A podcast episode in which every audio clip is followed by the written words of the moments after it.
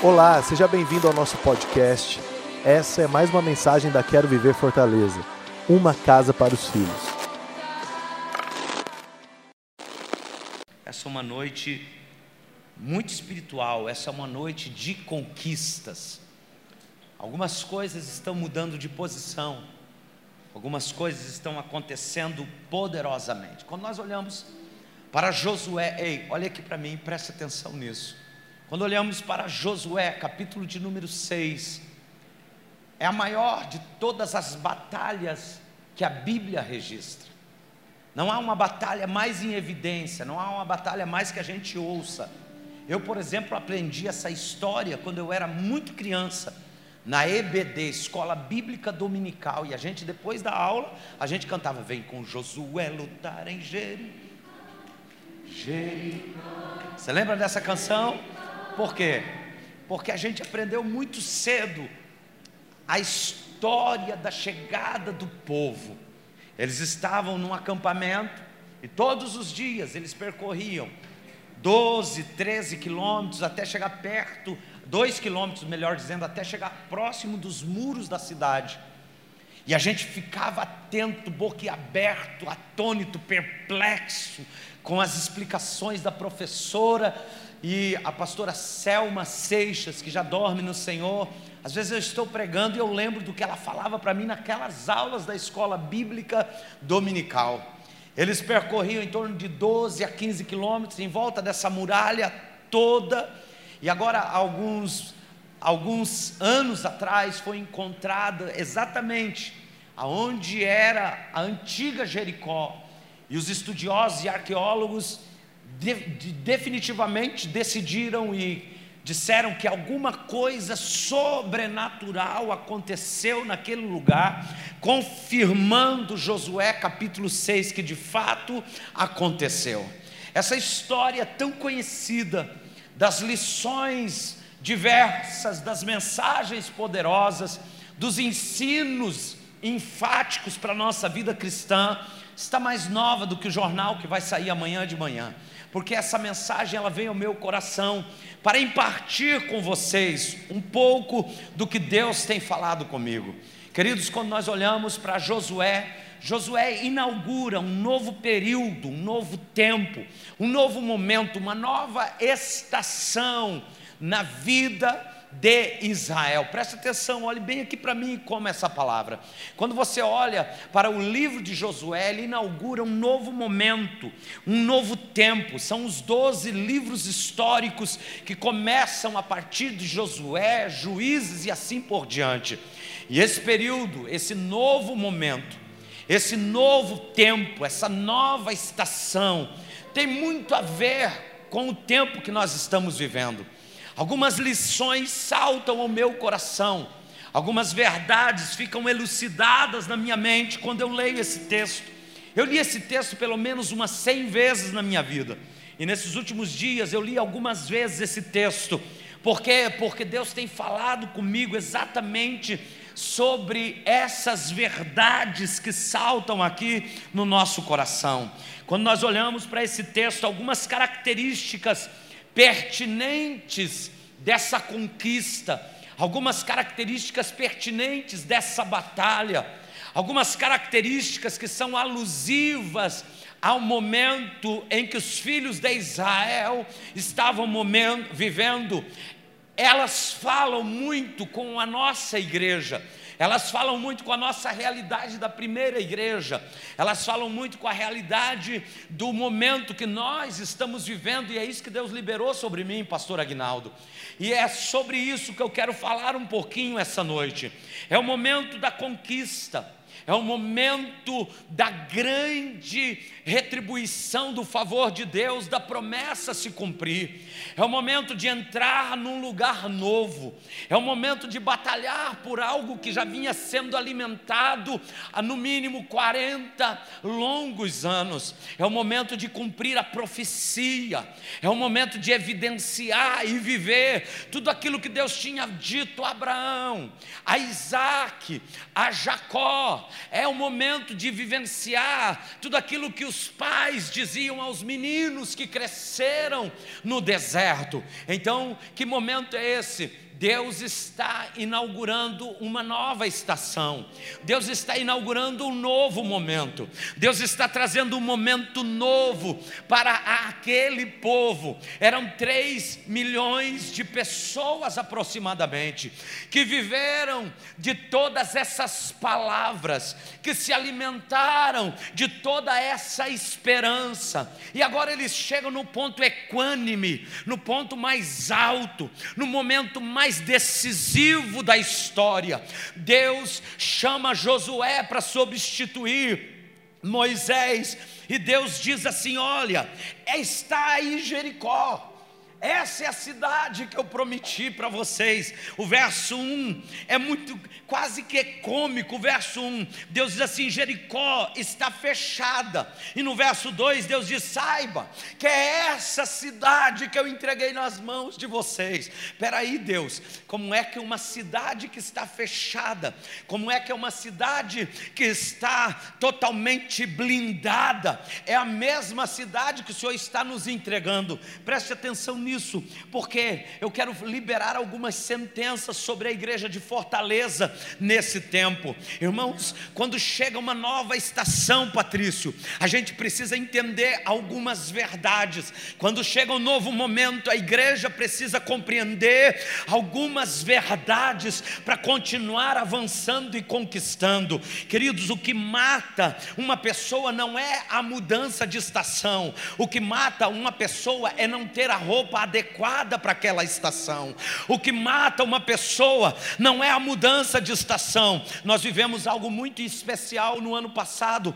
Na virada do ano, nós fomos para os Estados Unidos, eu e a minha família toda, e meu futuro genro na época, o pai dele, a mãe dele, mais a outra filha, fomos para os Estados Unidos. Nós fizemos um voo muito maluco de Assunção para o Chile, do Chile para Atlanta, de Atlanta para o Kansas. Mas quando nós chegamos lá no Kansas, nós saímos do Chile, estava em torno de 42, 43 graus. Era um, é o deserto do Atacama, é o deserto do Chile. Quando nós chegamos no Kansas, estava menos 10 e quando nós saímos do Kansas, estava menos 40, menos 35, menos 40. Imagina, queridos, nós saímos de Foz do Iguaçu em dezembro, 38, 40. Foz do Iguaçu é incrível que já chegou a dar 50 graus em Foz do Iguaçu. E é muito quente no, no verão e muito frio no inverno. Por quê? Porque lá nós temos as estações do, anos muito, do ano muito definida. Quando chega o outono, a gente sabe que agora chegou o outono. Quando chega a primavera, a gente sabe, agora chegou a primavera.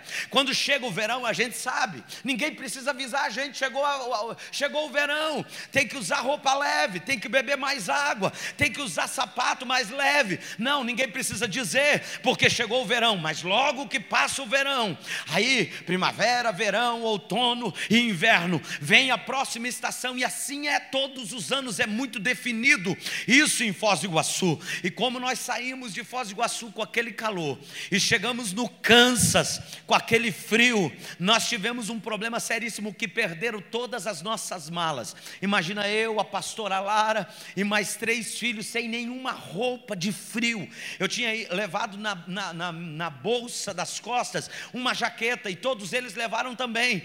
Mas as malas que tinha roupa de peso mesmo sumiu, não tinha, não achava. Quatro dias depois que foram levar para a gente, o que, que a gente precisou fazer? Pastor Rafael, nós precisamos de roupa, porque mudou a estação. Se nós não colocarmos uma roupa adequada, uma roupagem adequada, nós vamos morrer, vamos ter hipotermia, vamos ter um problema problema sério, porque saímos de 45 graus para menos 20, menos 30. Nós vamos morrer, porque o que mata uma pessoa não é a mudança de estação, o que mata uma pessoa é não estar com a roupagem adequada, é não estar vestido com a roupagem adequada. Pastor, qual é a base bíblica? para o que o Senhor está pregando. Quando nós olhamos para esse texto, Deus está dizendo, Deus está tratando, irmão, olha para mim, presta atenção nisso. Deus está tratando os filhos de Israel exatamente como ele tratou durante os últimos 40 longos anos, Agnaldo. Deus chega e diz assim: estou entregando na mão de vocês Jericó. Ah, meu Deus, que beleza! Os pais olharam aí, ganhamos a cidade, nós já ganhamos maná, nós já ganhamos nuvem de noite, nuvem de dia, nós já ganhamos coluna de fogo de noite, nós já ganhamos água da rocha, nós já ganhamos cordonizes, nós já ganhamos maná, nós já ganhamos direção, nós já ganhamos provisão, está tudo vindo de mão beijada. Sabe o que, que está acontecendo? Deus está dizendo assim para os filhos de Israel: mudou a estação, Deus continua o mesmo, o projeto continua o mesmo, a provisão continua a mesma, mas mudou a estação. Tem que mudar a roupagem do entendimento. Tem que, ah, meu Deus do céu. Os meninos em Israel acostumaram a crescer, pastor Tiago, e o sapato crescer no pé. O menino chegava para a mãe e dizia assim: Mãe, hoje eu estou maior, não passei naquela portinha que eu passava. É, meu filho, então tem que arrumar uma sandália maior. Mãe, incrível, porque eu estou maior, mas a sandália também está maior.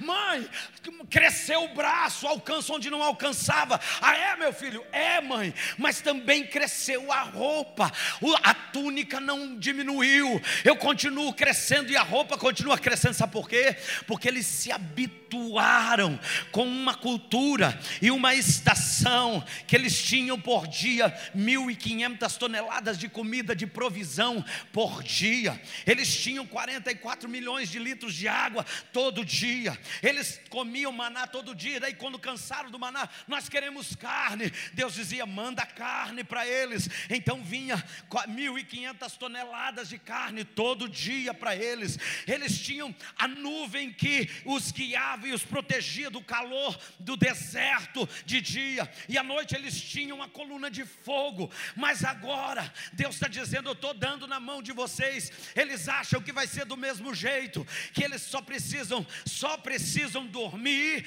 comer, se levantar, dormir, comer, porque Deus está dando, Deus está dizendo: não, agora é diferente, mudou a estação, tudo que vocês viram no deserto não vão ver a partir de agora. Tudo que vocês experimentaram no deserto não vão experimentar a partir de agora. Já deu tempo de amadurecer, já deu tempo de crescer, já deu tempo de fazer a parte de vocês, porque eu vou derrubar a muralha, mas quem vai andar em volta dela é vocês. Oh meu Deus mudou a estação, mudou a roupagem, mudou o jeito. E agora Deus vem e diz assim: olha, vocês vão precisar se comprometer com esse propósito, como nunca antes foram comprometidos. Vocês vão precisar não só se envolver, porque na igreja tem muita gente envolvida mas pouca gente comprometida. Deus está dizendo: olha, é o seguinte, para o que vai acontecer agora, avisem os preguiçosos, avisem aqueles que se acostumaram a ganhar de mão beijada, avisem aqueles que se acostumaram a ver todo tipo de milagre de graça, que mudou a estação. Oh.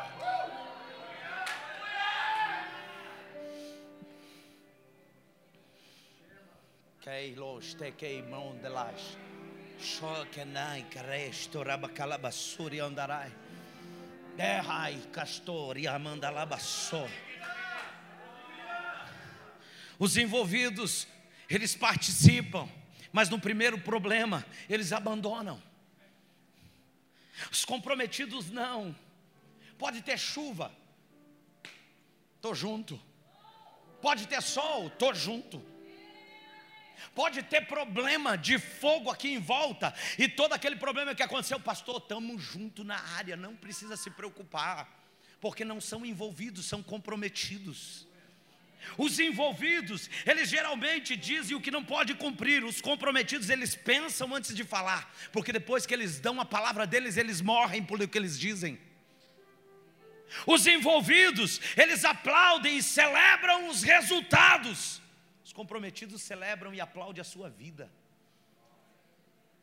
Os envolvidos apontam o dedo. Os comprometidos colocam o ombro de baixo. O envolvido chega aqui e diz assim: a luz queimou, será qual diácono que vai trocar? É envolvido. O comprometido chega aqui e diz: queimou a luz da nossa casa, como é que eu troco? Quem é que pode fazer? Será que você pode aplaudir como crente essa noite?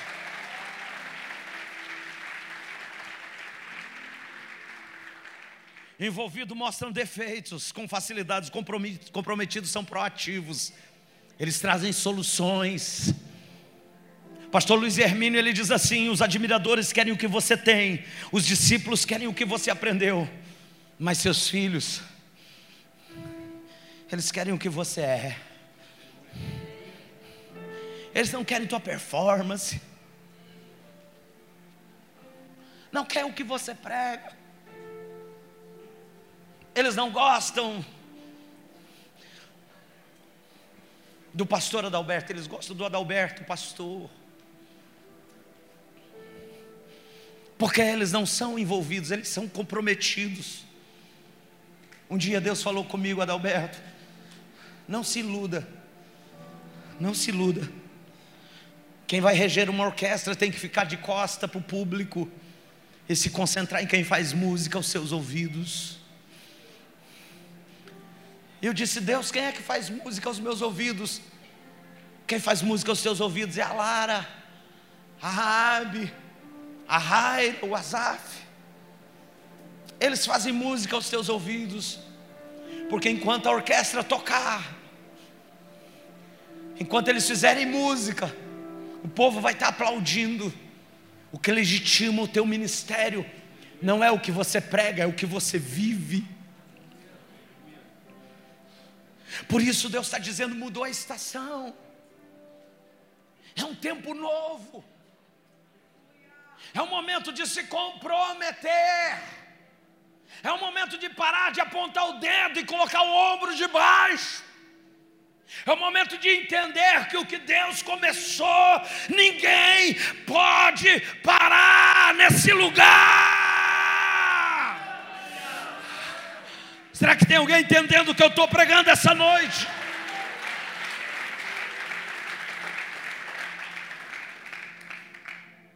É o momento de crer em absurdo. Como assim, pastor? Muros de oito metros, nove metros de altura, três metros de espessura, a cada dois metros uma guarita, um guarda. Como é que isso vai cair, Deus? É hora de acreditar em absurdos. É hora de entender que esse é o momento que Deus escolheu, essa é a estação que Deus escolheu. Que Deus não vai ressuscitar Moisés, Ele vai usar Josué. Que é o momento de entender que todos que tinham mentalidade de escravo morreram e foram enterrados no deserto. Porque Moisés, eu admiro, foi o maior líder de toda a Bíblia depois de Jesus. Mas Moisés enxerga os filhos entrarem nesse lugar e não entra com eles. O meu modelo é Josué, que dá a mão para os filhos e diz: Vamos entrar nesse lugar em Deus. Por isso que o nome, a palavra Josué significa Jesus. É Ele que vai te promover nesse lugar. É Ele que vai te levar nesse lugar. O meu modelo é Josué. Ele não assiste os filhos entrarem. Ele pega a mão e diz assim: Eu não estou entendendo muito a, linguagem dessa geração. Eu não estou entendendo muito os desejos dessa geração. Mas eu existo exatamente para isso conduzi-los ao propósito, conduzi-los a Canaã, conduzi-los àquilo que Deus projetou. Por isso é preciso entender, a igreja de Fortaleza entenda essa semente. Não há conquista sozinhos. Deus disse: avisem os sacerdotes Eu venho essa noite como um profeta nessa casa para avisar os sacerdotes. Avisem os homens, as mulheres, os jovens, as crianças. Todo mundo tem que marchar para o propósito.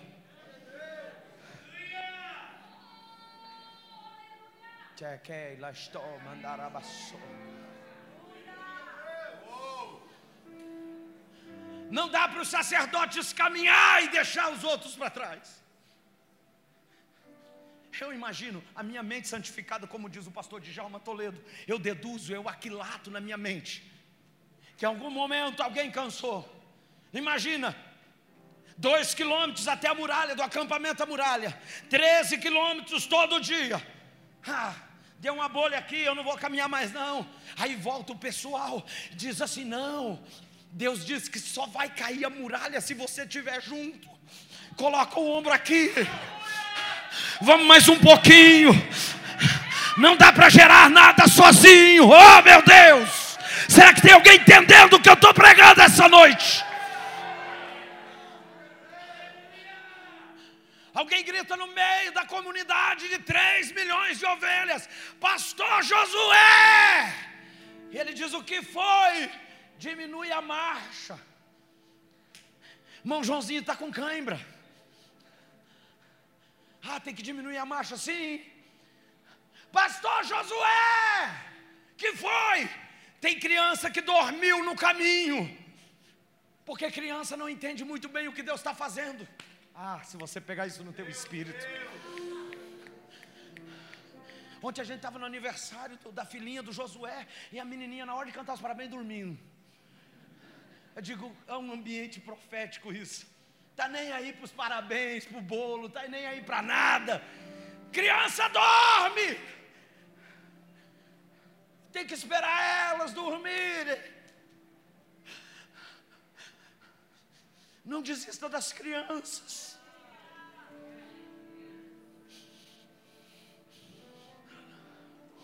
Não desista das crianças.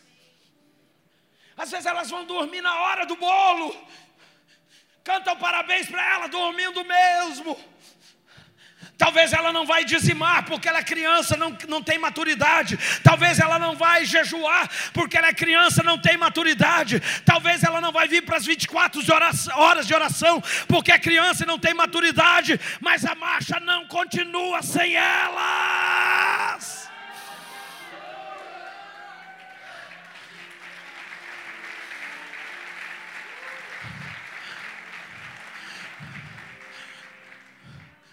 Dá-nos um coração como o teu, Jesus, que deixou as 99 no aprisco e foi atrás de uma que se perdeu. Dá-nos esse coração. Ajuda-nos, Senhor. Feche os seus olhos. Sozinho você pode ir mais rápido, Josué mas juntos a gente vai mais longe. Pessoas apoiam e amam aquilo que elas ajudam a edificar e construir. Imagina, pastora Suza, o que é para uma mãe explicar para um menininho que ele tinha que andar todo dia 15 quilômetros. Meu filho, é o seguinte: Deus falou para o nosso pastor: se a gente andar, vai acontecer alguma coisa. Então vamos andar, vamos andar. Eu não quero, quero brincar, quero brincar. Aquelas crianças birrentas. Eu não vou. Imagina a mãe dizer: Não, filho, o pastor Josué falou que ninguém pode ficar para trás. Deus falou que tem que todo mundo. A presença dele vai na frente. O pastor está indo na frente. As trombetas estão na frente. Está todo mundo programado. Não dá para deixar você de fora, meu filho. Você tem que entender que tem um propósito maior do que a tua brincadeira. Você tem que entender que tem um propósito maior do que o teu carro. Você tem que entender que tem um propósito maior que a tua casa. Você tem que entender que tem um propósito maior do que a tua moto. Você tem que entender que tem um propósito maior do que o dinheiro na poupança, tem um propósito sendo gerado e vai todo mundo junto.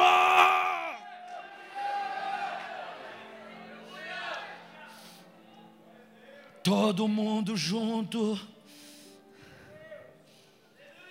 Por isso, nessa nova estação, a gente precisa entender que a unção não substitui o trabalho. Por muito tempo eu ouvi gente malhar sobre vida de Marta e elogiar Maria. Não, não. Marta é a empreendedora, Maria é a adoradora, Lázaro é o estudioso. A igreja é feita de empreendedor, adorador e estudioso. Não tem igreja sem empreendedor, irmão, sem empreendedor, não tinha quem recebia lá na frente. Ah, mas e o adorador, mas o menino que cantou aquilo é tão importante quanto. O culto não começa quando ele adora, o culto começa quando eles recebem. Quando o carro está guardado, quando alguém limpou esse lugar, quando alguém organizou esse ambiente, quando alguém projetou essas letras, pelo amor de Deus, Existe um lugar para você nessa caminhada e nesse propósito. Deus não te chamou para ser crente, apenas assistente de culto. Ah, porque aqui tem uma boa palavra, então eu vou lá quase como com desencargo de consciência. Pastor, eu dou meu dízimo, pregue legal. Pastor, é o seguinte, eu quero um louvor legal. Não, Deus não te chamou para isso. Vida cristã é vida de atividade em Cristo. Vida cristã é vida de movimento. Deus não quer que você seja uma cacimba. Ele te chamou para ser fonte, fonte, fonte, fonte. Aquele que crê em mim, como diz as Escrituras, do seu interior rios de água viva fluirão, fluirão. Mudou a estação. Deus não vai dar nada de mão beijada para você. Agora é hora de você conquistar. Você não tem mais mentalidade de escravo. Quem tinha mentalidade de escravo já foi enterrado no Egito, no deserto. Você tem mentalidade de filho. Não trabalha pelo que o pai tem, trabalha pelo que o pai é. Entendeu que o provedor é muito maior do que a provisão. que eu posso não ter a provisão, se eu tiver o provedor, tá bom. Segunda-feira continuo com ele, terça-feira com ele de novo, quarta-feira de novo, quinta de novo. Sabe por quê? Porque eu não caminho pela provisão, eu caminho pelo provedor. Levante suas mãos aos céus agora. Não, não feche, não abra os seus olhos, feche seus olhos nesse momento. Deus está dizendo que a unção não vai substituir o trabalho. Conquistadores precisam entender que a unção não vai substituir o trabalho. Deus já falou com Josué, já está tudo acertado. Está na hora de se levantar e começar a marchar. Está na hora de descobrir o teu lugar no corpo. Está na hora de saber para que Deus te chamou, que tempo é esse. Está na hora de começar a se envolver e se comprometer. Está na hora de sair dessa vida monótona. Está na hora de parar de bater o cartão e ter um encontro com Ele nesse lugar. Se tem aleluia, dê aleluia. Se tem glória a Deus, dê glória a Deus. Se tem língua estranha, libera agora. Oh.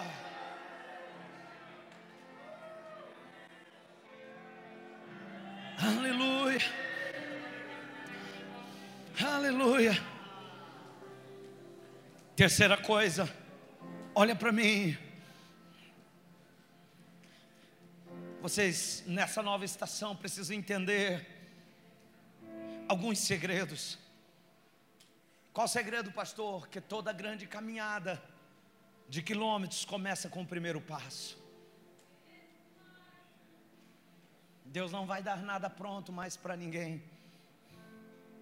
Uma jornada de quilômetros que eles fariam começou com o primeiro passo. Todo grande incêndio começa com uma pequena faísca. Toda grande arquitetura começa com pequenos rabiscos. Pastor Marcelo Jamal, ele diz que começar já é vencer a metade da batalha. Todo esplendor começa com a ousadia do começo. Os precursores sofrem mais. Os desbravadores, os forerunners, são os que vão ser levantados para fazer esse caminho. Os desbravadores, eu fui escoteiro. E eu sei muito bem o que significa a palavra desbravador no escotismo. São os que vão na frente, são os que foram chamados para se machucar. Ah, meu Deus!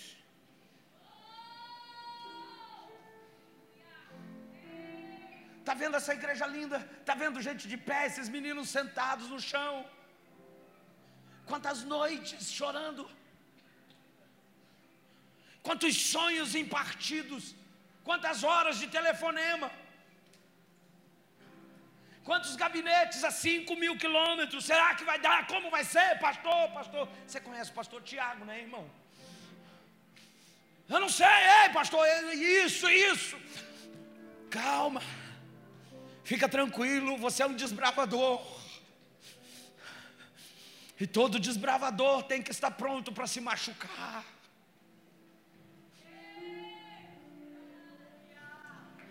Todo desbravador tem que estar pronto para lidar, lidar com as frustrações. Todo desbravador tem que estar pronto para ter coragem de liberar os lós da sua vida. Porque o dia que Abraão diz assim: escolhe a direita ou a esquerda, meu sobrinho, nós somos parentes, eu não posso brigar com você por causa dos pastores. Era hora de Ló correr para o colo de Abraão e dizer: Não, tio, o senhor é um pai para mim eu escolho o Senhor, porque o tesouro que eu estou buscando não está fora, está dentro do Senhor. Todo desbravador, pregar agora aqui tá bom, tem som.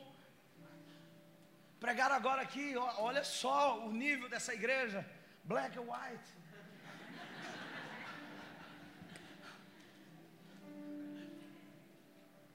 Mas essa obra só está começando. Você que, foi, você que chegou hoje, foi recebido como membro do corpo de Cristo, consolidado aqui. Você é um desbravador dessa obra. Esse bebê só tem quatro anos. Precisa que alguém entenda que ele precisa ser encaminhado, levado, cuidado. Porque esse é o teu trabalho. Ah, meu Deus, se você entendeu o que eu estou liberando. Sabe qual é o problema? É que a gente desanima. Sendo desbravador, de vez em quando, as afrontas, os problemas, as lutas, nos colocam para baixo. É o Bartimeu que começa a gritar: Filho de Davi. E alguém vem e diz: Ô oh, brother, leva mal, a agenda dele está cheia hoje, não vai dar, tá? Filho de Davi. Já não mandei você calar a boca. Sou eu que sou cego. Sou eu que quero ver. Sou eu que continuo. Sou eu que sou cego, sou eu que quero ver, sou eu que continuo. Sou eu que sou cego, sou eu que quero ver, sou eu que continuo. Cala a boca, não calo. Eu sou cego, eu quero ver, eu continuo. Hum. Desbravador não para, não se intimida, não desiste. Desbravador, ele não é tímido, porque os tímidos eles dizem assim: Uau, um leão. O desbravador é corajoso, ele diz para onde ele foi, vamos pegar ele pelo rabo. Tamo junto, vamos lá. Eu acredito, Deus não chamou por acaso, Deus está no negócio. Nós já vimos o que ele fez. Oh meu Deus! Se vai aplaudir, aplauda como crente.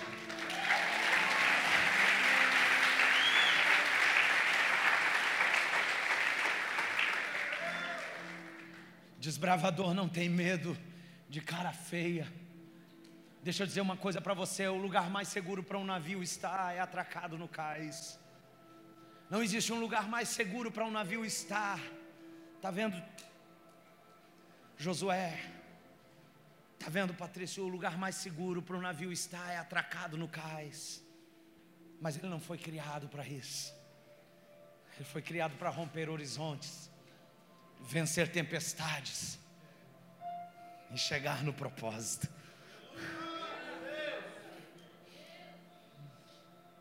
Deus não te criou para ficar atracado no cais.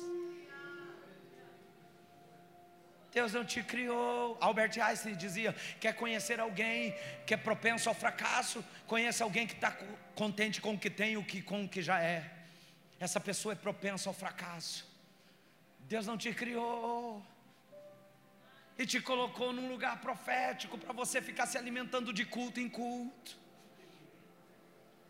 Não.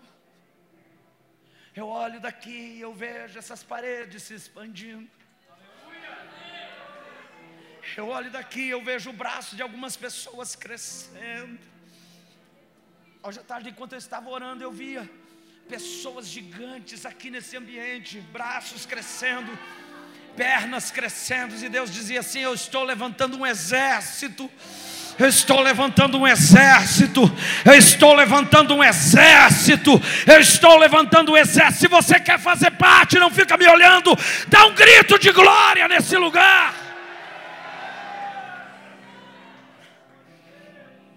O diabo rouba, Deus multiplica, o homem acumula. O diabo só rouba aquilo que você devia ter investido e não investiu. Deus só multiplica aquilo que você tem coragem de entregar.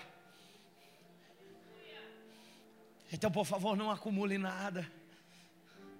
Oh, desbravadores, eles entendem que toda grande jornada começa com o primeiro passo. Pastor Aguinaldo, agora na festa de sete anos da igreja, olhou para mim e diz assim: Pastor, está vendo como não esqueço? Eu acho engraçado, Senhor, que o Senhor disse que as coisas vão acontecer e eu não acredito direito. Não é que eu não acredito, é que a gente não consegue compreender como que o Senhor disse que as coisas vão ser assim, assado. E as coisas acontecem. Deus nos chamou para ser esse cara. Não, Deus não chamou a gente para ser inconsequente. Deus chamou a gente para ser sonhador. Porque eu não fico medindo os meus passos pelo que tem no caixa. Eu não caminho pelo que tem, eu caminho pelo que eu sei que Deus vai fazer. Hum, eu sonho com um dia que a igreja ninguém vai precisar falar mais de oferta.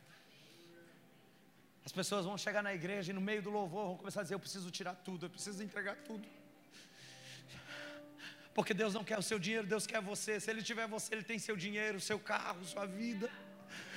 Desbravadores, essa é uma igreja de desbravadores. Desbravadores, esses jovens são desbravadores pregadores da próxima geração. Nós vamos nos assentar e olhar eles pregarem. Nós vamos nos assentar e olhar eles ir para as nações. Eu sei do que eu estou falando porque Deus já me mostrou isso.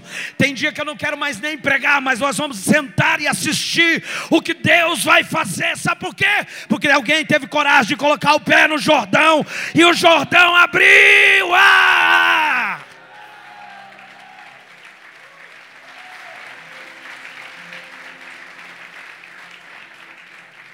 Essa é uma nova estação. É preciso entender essa estação. É preciso ter coragem.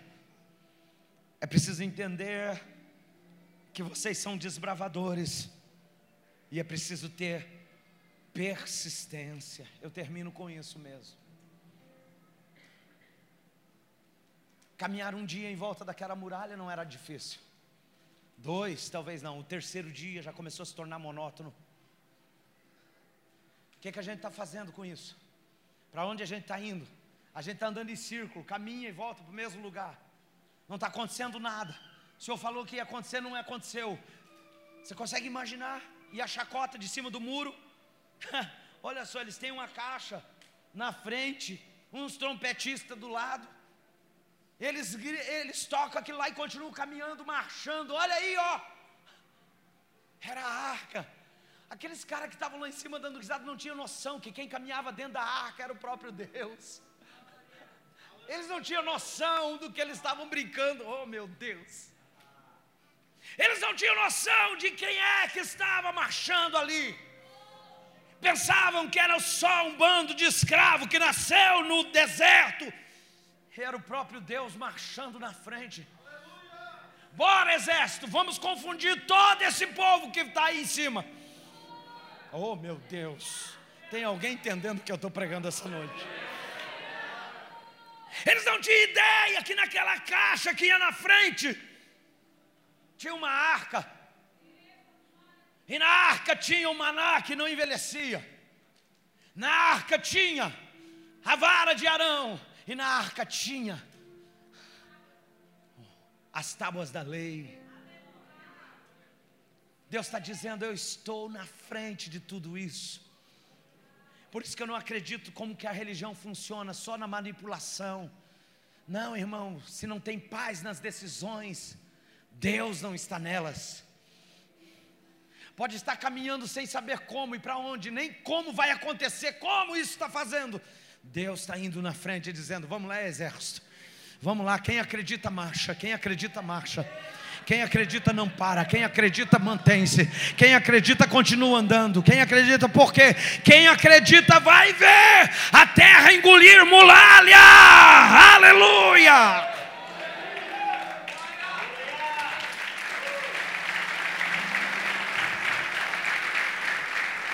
Sete voltas no último dia o cúmulo. Para que isso? Deus está dizendo: faça o natural, deixa o sobrenatural comigo. Deus está dizendo: faça o ordinário, deixa o extraordinário comigo. Deus está dizendo: faz o que você consegue e depois descansa. Porque paz não é ausência de problema, paz é um estado de espírito. Faz o que você tiver que fazer, lança a semente, depois vai dormir. Porque quem dá o crescimento não é você, você só lança a semente. A Bíblia diz que o cara foi dormir, quando ele acordou tinha uma árvore atrás da casa. Você já imaginou? Que, que estilo de árvore é essa que nasce de uma hora para outra e dá para os passarinhos se aninhar nela? Deus está dizendo: quem faz isso acontecer não é você. Você lança a semente, vai dormir. Você dá as voltas e volta a dormir. Quando dão a última volta, a terra engole aquelas muralhas. Eles entram no propósito. Persista com o que Deus te entregou. Receba essa palavra no seu coração. Se entregue para queimar por aquilo que Ele te chamou. Persista. Aquele paralítico no tanque de Betesda Estava quase 40 anos ali esperando. Mas ele esperou e saiu de lá andando. Persista. Eu estou trazendo essa palavra para a igreja porque isso encheu o meu espírito. Não desista de caminhar. O propósito é maior do que a tua canseira. Não desista da tua chamada, o propósito é maior do que as dores que já te causaram. Eu estou pregando para você, estou pregando para mim essa noite. Não desista de acreditar em pessoas, porque alguns abandonaram no meio da, da caminhada. A igreja que você sonha existe, não é uma placa, ela está dentro de você. Manifeste essa igreja. Manifeste essa igreja, manifeste essa igreja, manifeste essa igreja. Há tanta coisa que Deus está mandando aqui para esse ambiente. Tanta coisa que Deus está revelando nesse ambiente, há tanta coisa que Deus vai fazer nesse ambiente. Eu estou acreditando num tempo sobrenatural, que o culto vai começar e vai ter fila de gente querendo entrar e não vai conseguir. Sabe por quê? Porque haverá um derramamento do céu quando essas muralhas caírem. Oh, meu coração está cheio de esperança. Eu estou entusiasmado entusiasmado, essa palavra significa em, é dentro, Deus, em Deus, eu estou dentro de Deus, eu acredito no que eu estou liberando. Estamos caminhando, estamos caminhando, estamos caminhando. Fique de pé comigo agora. Fique por dentro de tudo que está acontecendo na nossa casa através do nosso Instagram, arroba Quero Viver Fortaleza. Deus abençoe e até a próxima.